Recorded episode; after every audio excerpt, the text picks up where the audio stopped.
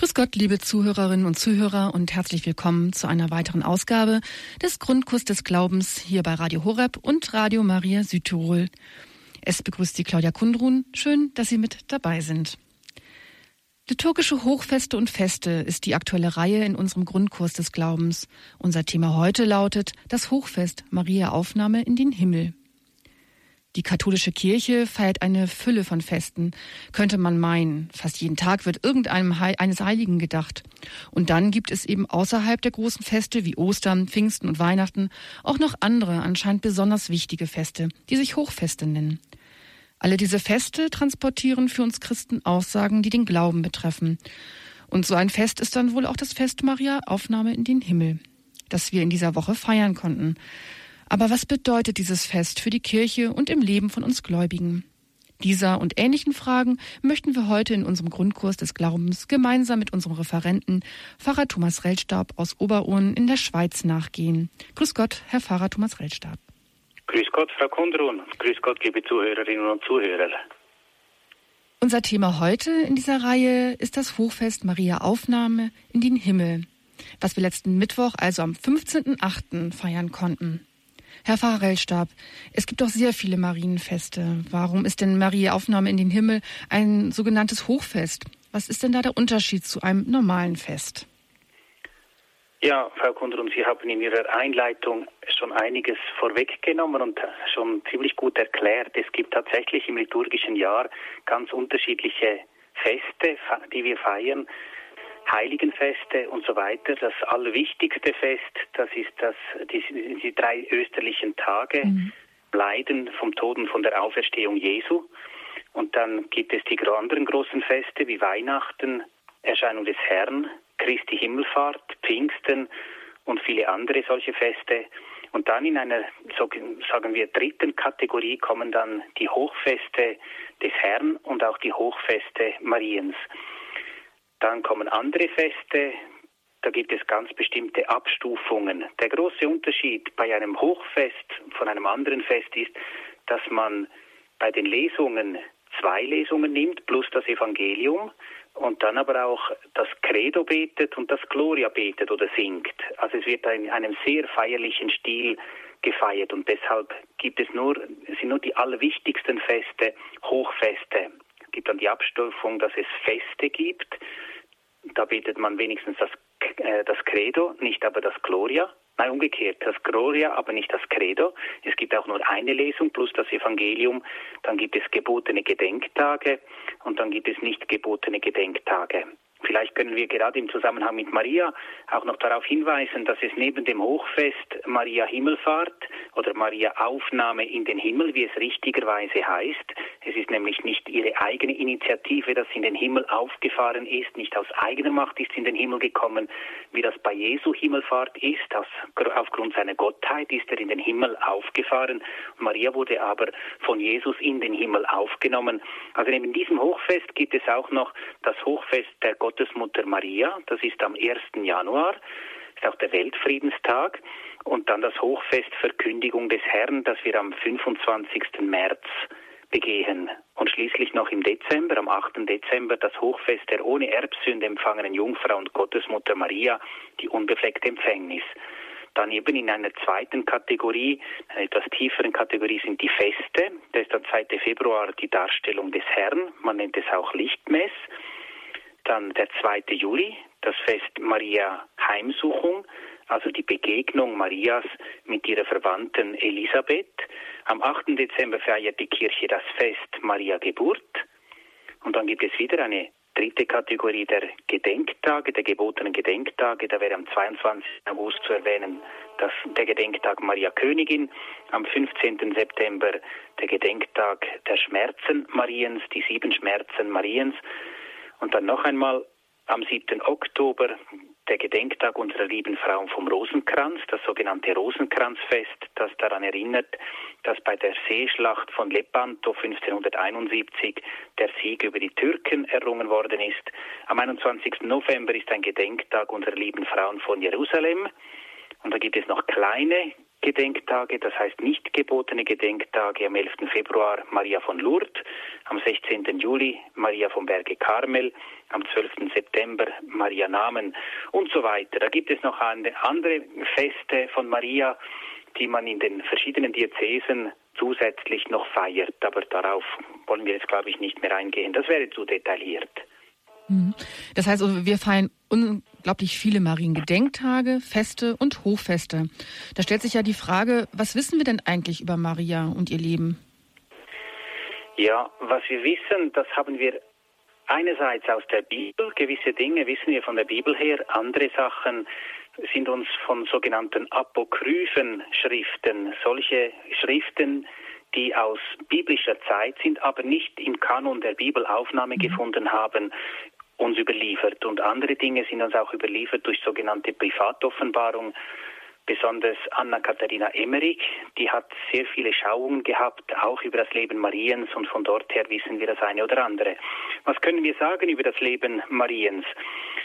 Also wahrscheinlich ist sie so ungefähr 20 vor Christus in Israel geboren und möglicherweise am 15. August, das Datum ist natürlich nicht äh, erhärtet, so um das Jahr 48 herum in Jerusalem oder in Ephesus gestorben, in der heutigen Türkei.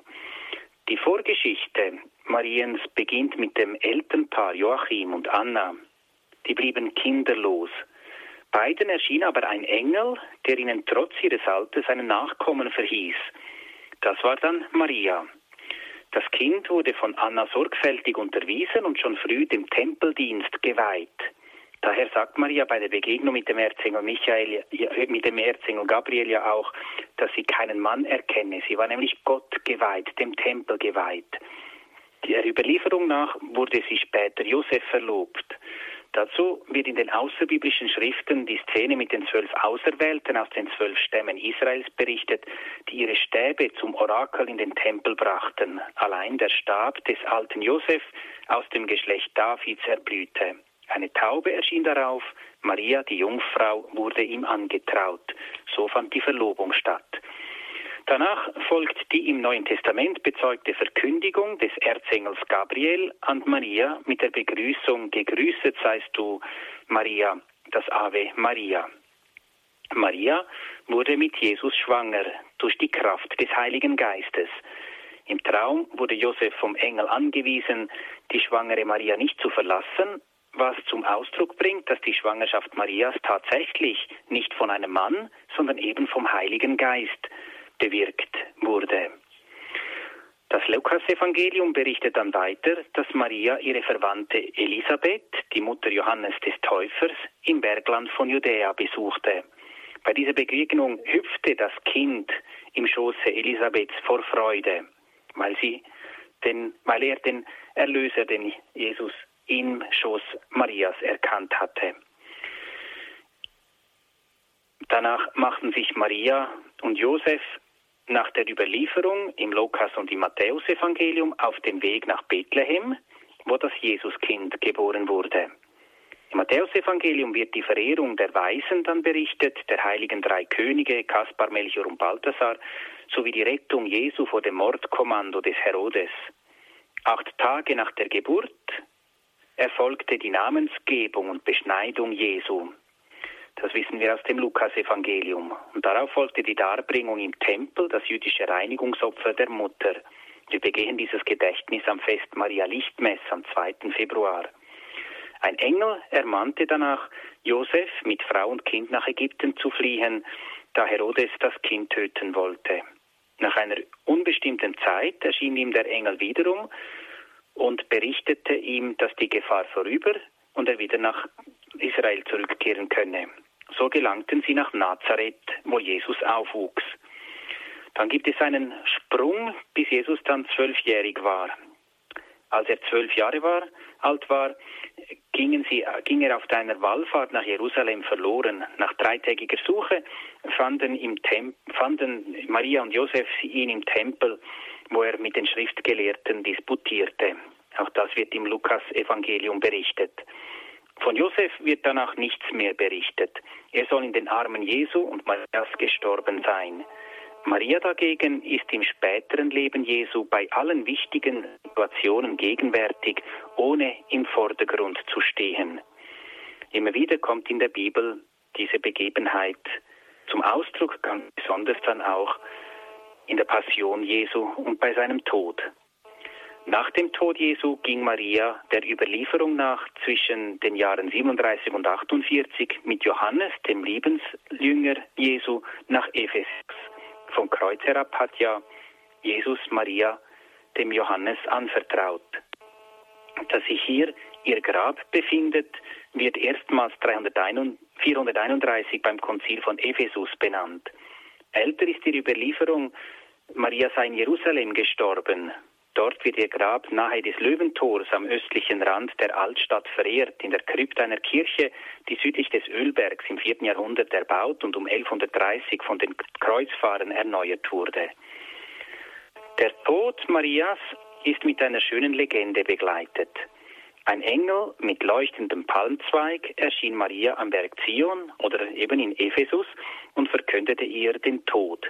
Sie bat, dass die Apostel zugegen sein sollten.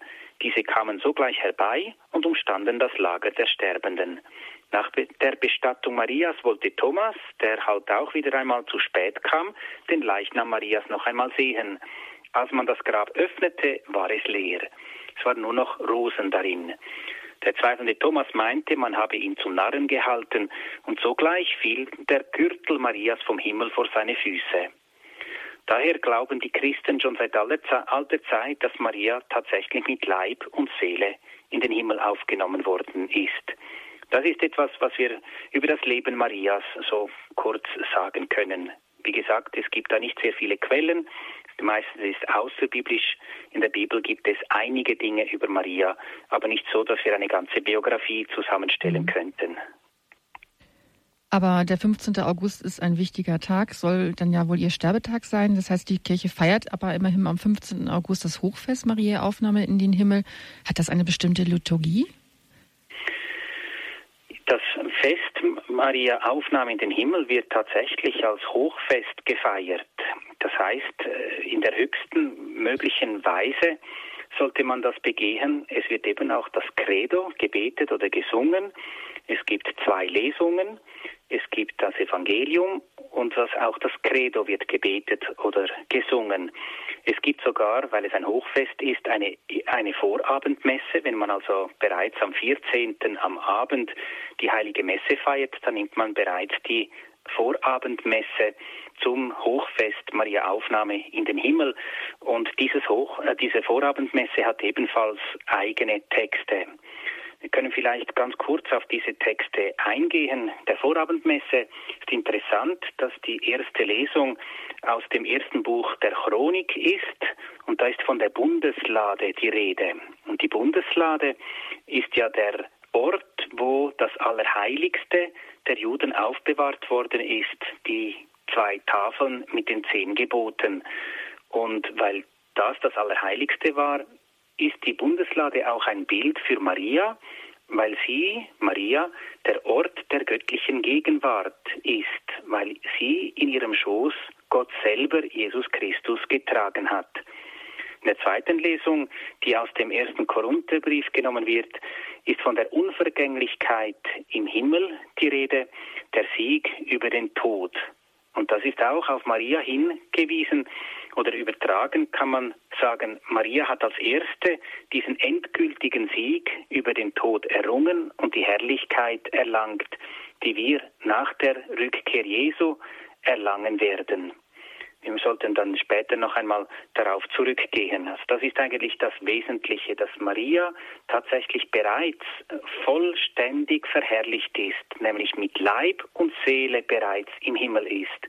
Wir wissen ja, dass unser Leib zerfällt und in der Erde bleibt, die unsterbliche Seele einen vergeistigten Leib annimmt und erst wenn Jesus zurückkommt und die ganze Welt erneuert, werden sich die Gräber öffnen und unsere unsterblichen Seelen wieder mit unserem Körper, mit dem jetzigen Körper verbinden.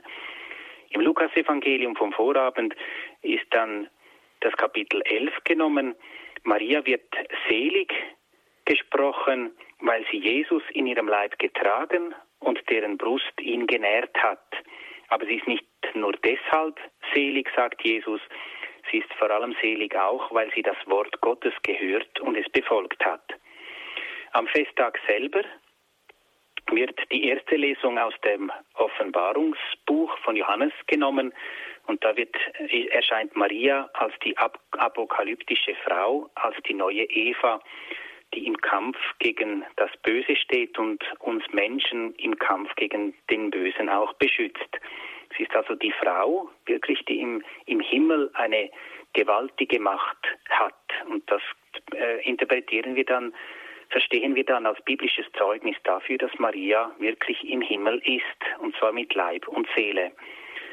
Die zweite Lesung ist ebenfalls auf dem aus dem ersten Korintherbrief genommen, ebenfalls auf dem 15. Kapitel. Da ist die von der Auferweckung der Toten die Rede, wie das vor sich gehen wird. Und im Lukasevangelium schließlich ist die, die Begegnung äh, von Maria bei ihrer Verwandten Elisabeth und das Signifikat, dass sie dann äh, ausspricht, das Gebet, das berühmte Magnificat, in dem Maria Gott lobt. Meine Seele preist die Größe des Herrn und mein Geist jubelt über Gott, meinen Retter, denn auf die Niedrigkeit seiner Magd hat er geschaut. Siehe, von nun an preisen mich selig alle Geschlechter, denn der Mächtige hat Großes an mir getan und sein Name ist heilig und so weiter. Maria hat wirklich Großes, Mächtiges erfahren von Gott. Großes hat Gott an ihr getan. Und weil er so Großes an ihr getan hat, preisen sie alle Geschlechter, auch wir heute, wirklich selig. Dann gibt es natürlich auch in der Liturgie eigene Tagesgebete. Überhaupt alle Gebete sind auf dieses Hochfest ausgerichtet und auch die Präfation ist speziell auf dieses Hochfest ausgerichtet. So wird also das Hochfest gefeiert, wirklich äh, als, als Hochfest, wirklich als großes Fest. Man soll das auch wirklich so gut wie möglich feierlich begehen, möglichst feierlich. Mhm.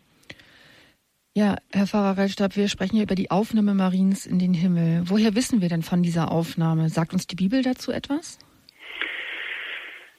Über die Himmelfahrt Mariens wird, wie ich erwähnt habe, nicht viel in der Bibel berichtet. Es werden jedoch einige Schriftstellen können wir als Hinweis darauf deuten. Zum Beispiel heißt es im Hohenglied in Kapitel 8, Vers 5, Wer ist sie, die aus der Steppe heraufsteigt, auf ihren Geliebten gestützt? Dieser Ausspruch bezieht sich oder wird interpretiert auf Maria, die aufsteigt in den Himmel gestützt von Jesus, also sozusagen von Jesus ihrem Geliebten, ihrem Sohn in den Himmel aufgenommen wird, in den Himmel begleitet wird. Oder in der Offenbarung heißt es das große Zeichen am Himmel, die Frau mit der Sonne bekleidet, der Mond unter ihren Füßen und ein Kranz von zwölf Sternen auf ihrem Haupt. Ein Bild für Maria, die bereits im Himmel ist, in ihrer ganzen Herrlichkeit mit Leib und mit Seele. Mehr wissen wir von der Bibel nicht. Es gibt dann eben, wie gesagt, diese Legende, von der ich vorhin gesprochen habe, die einen sehr wichtigen Einfluss auf den Glauben der Christen gehabt hat. Hm, das ist also diese Legende mit dem leeren Grab und den Blumen im Grab, die Sie vorhin ja, erzählt genau, haben. Ja. Mhm. Ähm, hat man denn schon immer geglaubt, dass Maria in den Himmel aufgenommen wurde? Der Glaube an die leibliche Aufnahme Mariens in den Himmel war aufgrund eben dieser erwähnten Legende von, vom leeren Grab und da nur noch Rosen drin waren, schon sehr früh gefestigt. Seit dem 16. Jahrhundert hat es sich dann noch stärker akzentuiert. Aber erst 1950 wurde sie von Papst Pius XII in einer apostolischen Konstitution Munificentissimus Deus für die römische katholische Kirche zum Dogma erhoben. Vielleicht äh, erhält ein, aus, eine, ein Zitat aus dieser, aus dieser apostolischen Konstitution das, was wir eigentlich immer geglaubt haben. Der Papst schreibt darin, alle diese Beweise und Überlegungen der heiligen Väter und Theologen, also das geht schon sehr, sehr weit zurück in der Geschichte der Theologie, in der Geschichte der Christenheit, stützen sich auf die Heilige Schrift als letzte Grundlage, eben indem man gewisse Texte aus der Bibel entsprechend interpretieren kann. Diese stellt uns nämlich die gütige Mutter Gottes gleichsam vor Augen als mit ihrem göttlichen Sohne innigst verbunden und sein Los immer teilend. Deswegen scheint es beinahe unmöglich, sie, die Christus empfing, gebar und mit, ihr, mit ihrer Milch nährte und ihn in ihren Armen hielt und an ihre Brust drückte, von demselben nach diesem irdischen Leben, wenn nicht der Seele, so doch dem Leibe nach getrennt zu sehen. Also der Papst erklärt hier aufgrund all dieser Zeugnisse der, der, der, der Theologen im, schon in der frühen Christenheit und aufgrund der tiefen Bege Verbundenheit Marias mit, mit Jesus ist es undenkbar, dass Maria nur mit der Seele im Himmel ist und nicht auch mit dem Leib. Und der Papst schreibt dann weiter, in der Autorität unseres Herrn Jesus Christus, der seligen Apostel Petrus und Paulus und auch Kraft unserer eigenen Verkündigen, erklären und definieren wir, es ist ein von Gott geoffenbartes Dogma, dass die immerwährende Jungfrau Maria, die makellose Gottesgebärerin, als sie den Lauf des irdischen Lebens vollendete, mit Leib und Seele zur himmlischen Glorie aufgenommen wurde. Das ist eigentlich der, äh, der dogmatische Teil dieser apostolischen Konstitution.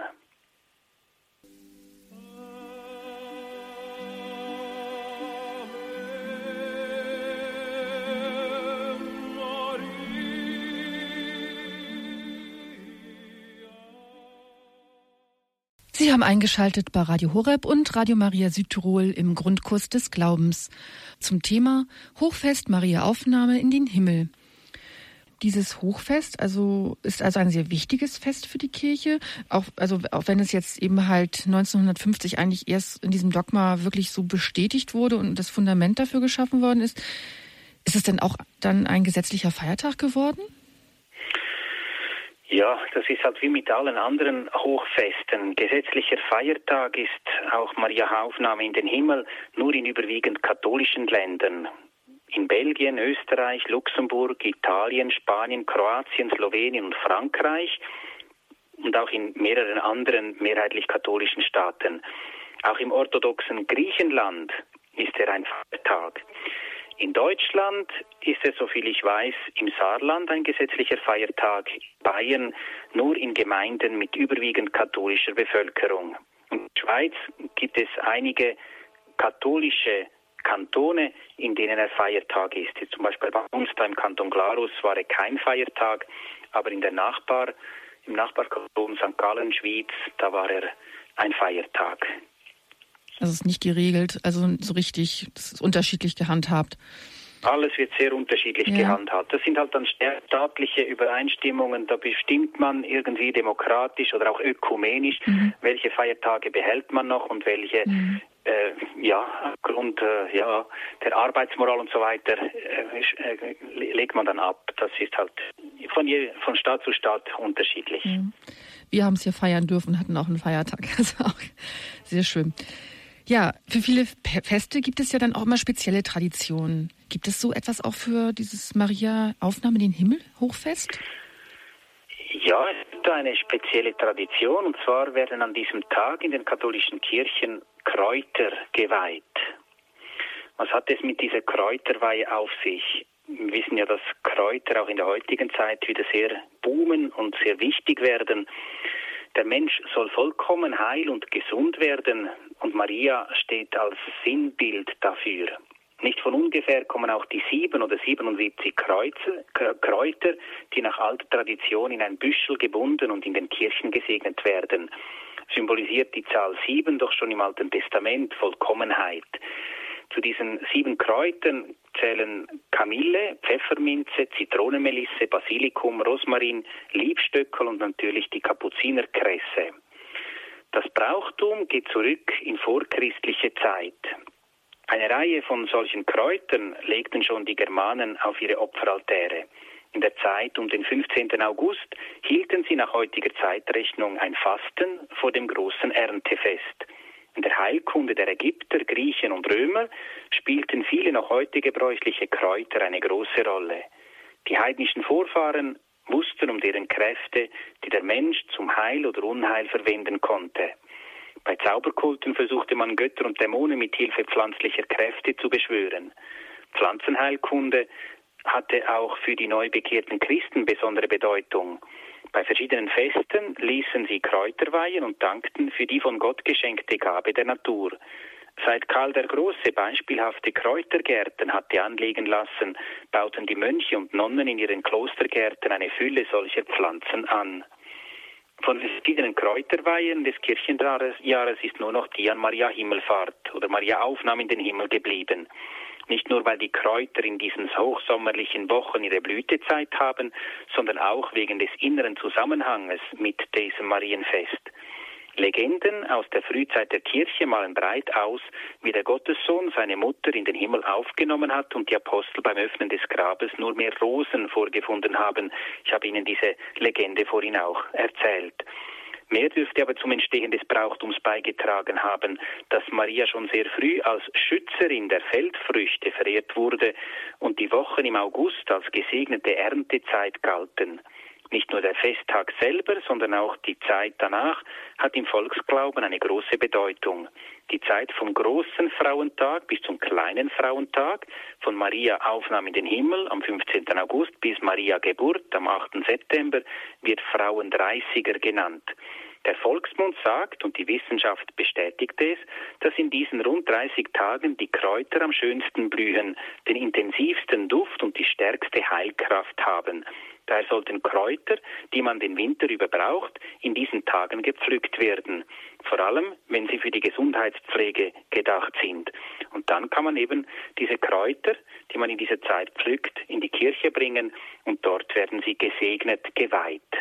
Das ist die Kräuterweihe an Maria Aufnahme in den Himmel. Das ist meines Wissens nach die einzige spezielle Tradition, die man an diesem Tag, an diesem Hochfest noch kennt. Und dann nimmt man diesen Kräuterstrauß, den man selbst gebunden hat, der geweiht worden ist in der Liturgie, einfach mit nach Hause und ja, benutzt die Kräuter dann einfach, ja, verbraucht die Kräuter. Also nicht jetzt wie zum Beispiel der Palmstrauß zu Palmsonntag, der dann hinter ein Kreuz gesteckt wird, sondern es wird dann einfach wirklich ja in Speisen hineingetan und oder ja, oder Salben werden daraus mhm. gemacht. Ich mhm. bin da kein Heilkundler, ich kenne mich da nicht so aus mit diesen Kräutern, aber man kann die wirklich so benutzen. Man kann vielleicht auch zum Teil Tee machen damit. Mhm. Einfach solche Dinge, die dann dem Wohlbefinden des Leibes äh, mhm. gut tun. Sie sind dann gesegnet, speziell mhm. gesegnet und sollen wirklich auch unserem Leib der Gesundheitspflege dienen. Mhm. Ja, es sind alles sehr spannende Fragen zu diesem Hochfest, die wir vielleicht auch jetzt zum Teil schon haben beantworten können für Sie, liebe Zuhörer, zum Thema Hochfest Maria Aufnahme in den Himmel. Herr Pfarrer Rellstab, ähm, eine Frage ist mir da noch jetzt gerade so gekommen. Was bedeutet es, dass Maria in den Himmel aufgenommen wurde? Eigentlich bedeutet das, dass Maria den Tod gänzlich überwunden hat. Im Gegensatz zu uns, wenn wir sterben, wissen wir, dass, dass sich der Leib von der Seele trennt, umgekehrt, der See, die Seele vom Leib trennt. Und der Leib, der wird in ein Grab gelegt und zerfällt dann wieder zum Staub. Vom Staub bist du genommen, zum Staub wirst du zurückkehren, so sagen wir ja auch im, im, am Aschermittwoch. Bei Maria ist das anders gewesen, weil sie gänzlich bewahrt worden ist von der Urschuld, der Erbsünde und auch selber keine Sünde begangen hat, hat das Böse, hat der Tod, hat die Konsequenz der Urschuld sie nicht angreifen können. Und daher ist sie nach dem Tod direkt mit Leib und Seele in den Himmel aufgenommen worden und nimmt eigentlich das vorweg, was dann für uns einmal sein wird, aber erst am Ende der Zeit, wenn Jesus in seiner Herrlichkeit zurückkommt. Mhm. Also Maria Aufnahme in den Himmel ist der vollständige Triumph über, über den Tod, über die Sünde und das vollständige Eingehen mit Leib und Seele in die Herrlichkeit des Himmels. Ja, jetzt haben wir eben schon mal kurz angesprochen, ähm, die leibliche Aufnahme in den Himmel Mariens. Es gibt ja sehr viele Heilige. Sind die bereits, ja, sind da welche auch leiblich in den Himmel aufgenommen worden? Nein.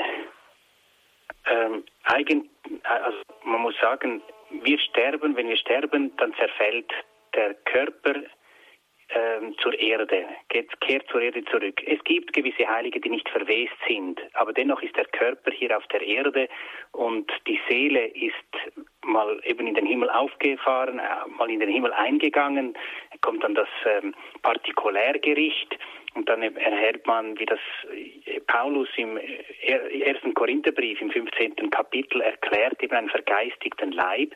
Aber erst wenn dann Christus zurückkommt am Ende der Zeit, werden sich die Gräber öffnen und die Leiber werden wieder rauskommen. Sie werden sich wieder zu diesen Körpern, die wir jetzt haben, zusammensetzen und die unsterbliche Seele wird sich wieder mit diesem Leib verbinden und dann werden wir mit Leib und Seele, erst dann werden wir mit Leib und Seele im Himmel sein.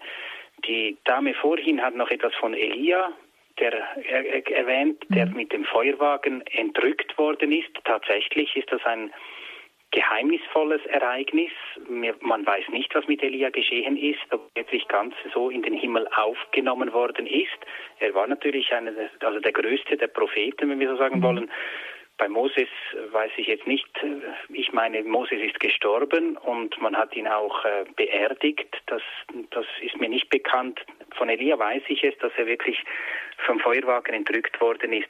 Aber sonst können wir ganz klar sagen, dass kein Heiliger äh, bereits mit Leib und Seele im Himmel ist. Das ist nur Maria als einziges Geschöpf, das nicht Gott ist ist sie mit Leib und Seele bereits in den Himmel aufgenommen worden. Und deshalb ist das eine Vorwegnahme dessen, was auch auf uns warten wird. Und mhm. deshalb dürfen wir uns so sehr freuen auf die Wiederkunft Christi, weil dann alles, die vollkommene Herrlichkeit sein wird im Himmel. Ja, ein besseres Schlusswort kann man kaum sprechen, als was Sie jetzt gerade gesagt haben, Herr Pfarrer Rellstab. Ja, ja, ich meine, die Vorfreude darauf, das schon vorweggenommen zu sehen, eben halt in der Aufnahme Mariens im Himmel, ja, wunderbar. Da kann ich nur Danke sagen für Ihre ganzen Erklärungen und dass Sie sich den Fragen der Zuhörer gestellt haben zum heutigen Thema Hochfest Maria Aufnahme in den Himmel. Vergelt's Gott. Gerne und, geschehen. Ja, danke. Herr Pfarrer Rellstab, zum Schluss der Sendung möchte ich Sie um Ihren priesterlichen Segen noch bitten. Ja, ich möchte dem Segen noch ein Gebet mhm. voranstellen, das am Hochfest Maria Himmelfahrt aufgebeitet äh, wird nach der Komplet, die Antiphon. Ave, du Himmelskönigin, Ave, der Engelherrscherin, Wurzel, der das Heil entsprossen, Tür, die uns das Licht erschlossen. Freu dich, Jungfrau, voll der Ehre, über allen seligen Heere. Sei gegrüßt des Himmels Krone, bitt für uns bei deinem Sohne. Und so möge sie auf die Fürbitte der allerseligsten Jungfrau und Gottesmutter Maria, aller Engel und Heiligen, der allmächtige und barmherzige Gott segnen und sie mit all seinen Gnaden erfüllen, sie stärken im Glauben, der Hoffnung, in der Liebe, sie schützen vor allem Bösen, sie führen in eine tiefere Gemeinschaft mit ihm und sie schließlich auch bewahren für die Herrlichkeit des Himmels, der Vater und der Sohn und der Heilige Geist. Amen. Amen. Vielen Dank nochmal und Ihnen auch noch einen guten Tag, Herr Pfarrer Waldstab. Dankeschön, auf Wiederhören. Auf Wiederhören, bis zum nächsten Mal. Ihnen allen wünsche ich noch einen gesegneten Tag. Ihre Claudia Kundrun.